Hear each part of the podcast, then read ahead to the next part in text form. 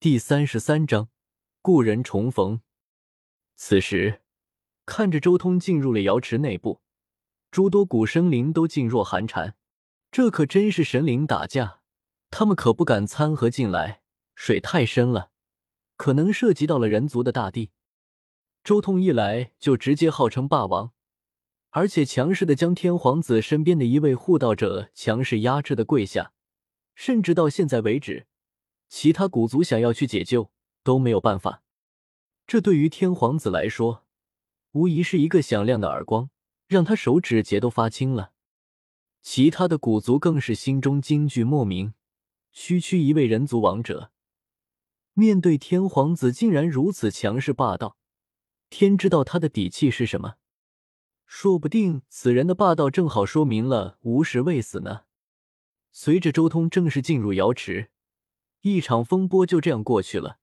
众多修士向瑶池内走去，都说天皇子的天资天下无双，修行一年能抵得上旁人百年。一旦天皇子斩道成功，肯定会疯狂报复那位霸王。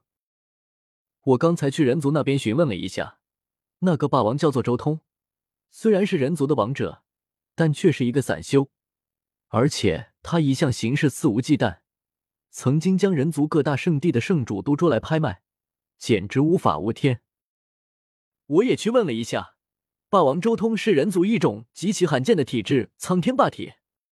据说这种体质的血液乃是无上大药，他现在是王者境界，如果所料不差，他身上的一滴霸血都能媲美一株万年灵药，那延年益寿之宝。无数古族之人都在纷纷议论周通，将他当年的一些事情全部挖了出来。周通之前虽然在人族极其有名，但是后来整个北斗圣地都被西莫那边警告了，将周通视作禁忌。不可谈论，所以古族出事之后，却没有几个人知道周通的名号，还需要去人族那边打听。你们说，人族的苍天霸体能不能媲美古皇子？忽然有一位古族生灵开口：“怎么可能？苍天霸体虽说是人族至高无上的体质，但相比较古皇子还差得远呢。若不是他早已斩道。”刚才说不定就要被天皇子斩杀在瑶池门口了。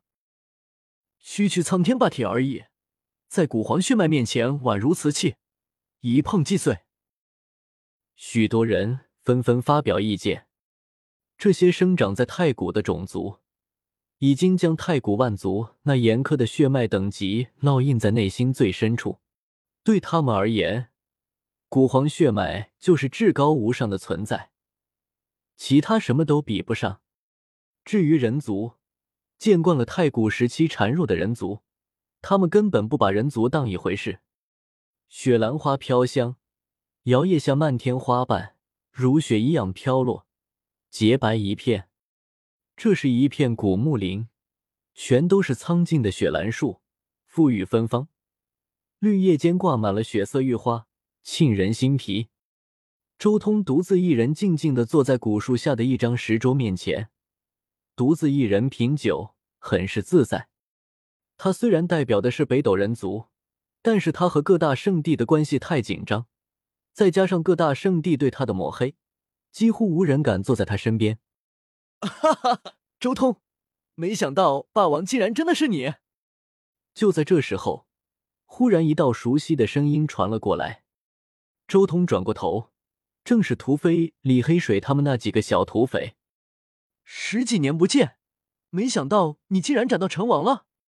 李黑水也很是震惊。自从当初瑶池一别，十几年来他们再也没有见过周通，尤其是最后那十年，整个北斗都没有他的事迹传出。也算是经历了许多事情吧，总算破开了修行路上最大的一道难关。周通说话间。酒杯和屠飞他们轻碰了一下，随即一饮而尽。叶凡和庞博他们呢？这里怎么只有你一个人？屠飞有些疑惑。按理来说，他们几个一直被追杀，应该都在一起才对。他们好的很。叶凡估计找了个隐秘的地方暂时隐居吧。庞博横渡星空去了紫薇星域。周通也没有多说。只是大致说了一番庞博和叶凡的事情。但就是这些事情，顿时另一旁的屠飞双眼泛光。我去，庞博居然娶祸害外星的姑娘了，小叶子更是结婚了。他老婆是谁？该不会是紫霞仙子吧？周通斜眼瞥了眼屠飞，为什么这家伙在这方面总是那么灵性？我猜对了，你们够狠啊！看着熟悉的眼神，屠飞瞠目结舌。我记得紫霞仙子不是被一位自称无始大帝传人的神人带走了吗？朱兄，该不会那位神人就是你们的后台吧？李黑水像是想到了什么，眼珠子都要瞪出来了。周通懒得理会他们，这是没法和他们多说什么。就在这时候，瑶池外又是一阵骚乱，出身原始湖的远古出现了。远古进入瑶池，与天皇子走在了一起，并肩而行，与周通遥遥相对。